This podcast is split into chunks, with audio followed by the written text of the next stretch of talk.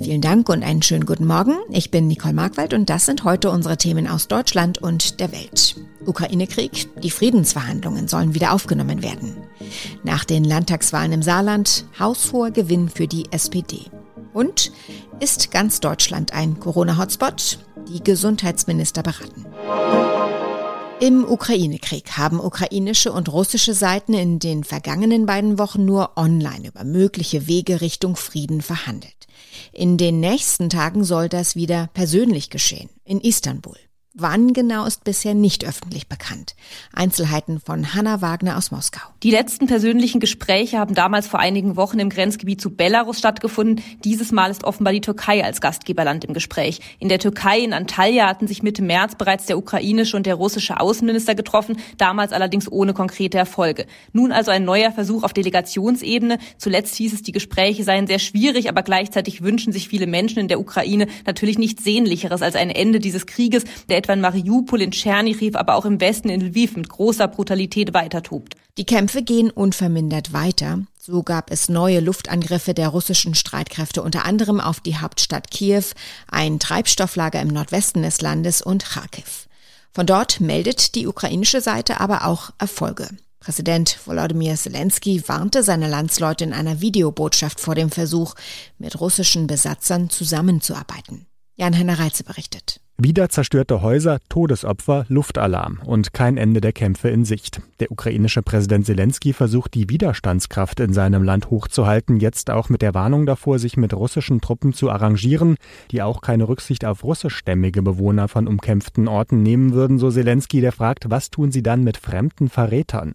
Für neue Angriffe bringt Russland nach Angaben aus Kiew weitere Raketen nach Belarus. Bei Kharkiv sei es gelungen, russische Truppen zurückzudrängen. Im Saarland kommt es zum Machtwechsel. Mit einem triumphalen Ergebnis hat die SPD bei der Landtagswahl die CDU nach mehr als zwei Jahrzehnten als stärkste Partei abgelöst. Neue Ministerpräsidentin wird die bisherige Vizeregierungschefin und Wirtschaftsministerin Anke Rehlinger. David Riemer in Berlin, die SPD wird lange gefeiert haben. Die Sozialdemokraten haben ein wirklich überwältigendes Ergebnis eingefahren. Wie geht es denn jetzt weiter mit der Regierungsbildung im Saarland? Also Stand jetzt wird sich SPD-Spitzenkandidatin Rehlinger keinen Koalitionspartner suchen müssen. Sie wird es wohl alleine packen, weil sie die absolute Mehrheit hat. Dass sie sich aufs Neuamt freut, war ja gestern Abend jedenfalls anzuhören. Und ich will sagen, dass ich gerne die Ehre haben werde, Ministerpräsidentin für euch, für die Saarländerinnen und Saarländer zu werden.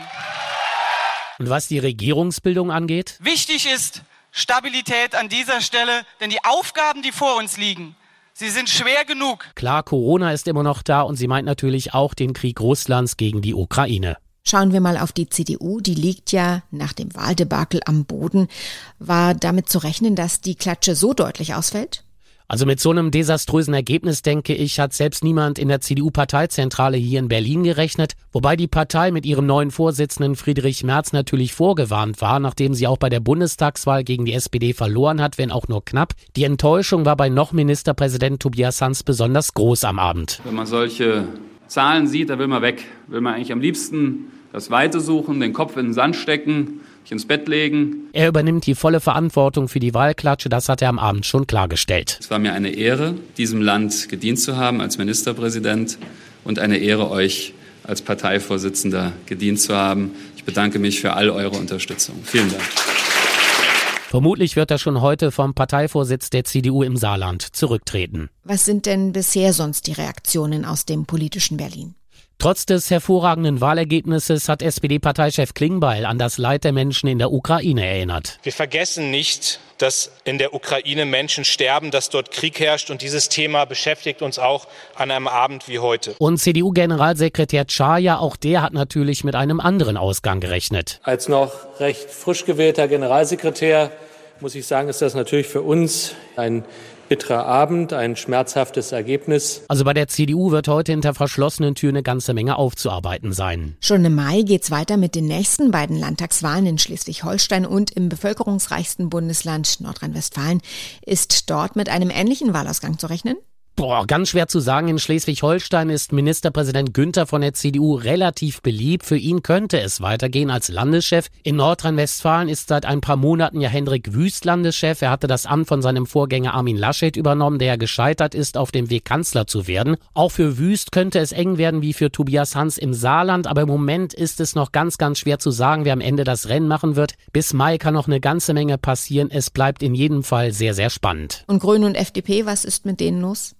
Na, auch die haben eine ganze Menge aufzuarbeiten. Beide Parteien regieren hier in Berlin zwar an der Seite der SPD in der ersten Ampelregierung auf Bundesebene. Davon konnten beide Parteien nicht profitieren. Stand jetzt sind Grüne und FDP nämlich nicht im saarländischen Parlament vertreten. Natürlich auch diese beiden Parteien werden heute schon eine ganze Menge aufzuarbeiten haben. Sie müssen wie die CDU klären, worauf das schlechte Abschneiden zurückzuführen ist und was man bis zu den nächsten Wahlen besser machen muss.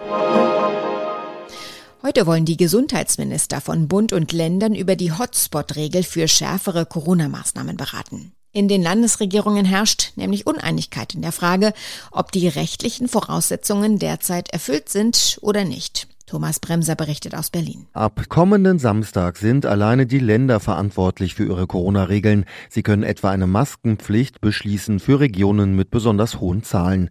Mecklenburg-Vorpommern erklärte bereits das ganze Land bis Ende April zum Hotspot. Hamburg hat dasselbe vor.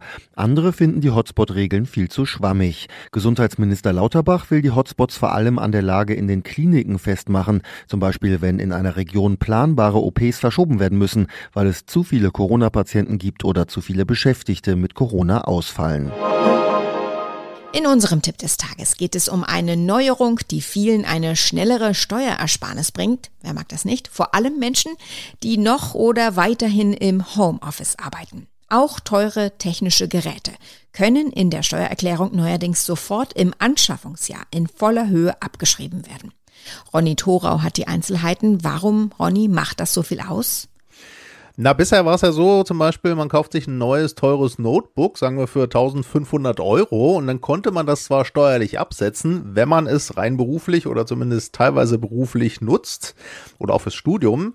Aber bei Technik, die mehr als 800 Euro kostet, konnte man den Kaufpreis immer nicht komplett von der Steuer absetzen in einem Jahr, sondern musste das über mehrere Nutzungsjahre verteilen also etwa über drei Jahre, womit sich dann eben aber auch der steuersparende Effekt für ein Jahr drittelte sozusagen. Ja, und jetzt gilt eine neue Gesetzeslage und man kann auch teure Technik, also über 800 Euro, sofort komplett für das Anschaffungsjahr geltend machen. Und was muss man dabei so beachten, zum Beispiel was die Belege angeht? Ja, Arbeitnehmer oder eben zum Beispiel auch Studenten geben die für den Job oder fürs Studium genutzte Technik als Werbungskosten an und sollten die Belege gut aufheben, insbesondere wenn sie am Ende die Werbungskostenpauschale von 1000 Euro überschreiten, was dann ja jetzt schneller passieren kann. Und da muss man dann eher damit rechnen, dass das Finanzamt die Belege nochmal nachfordert.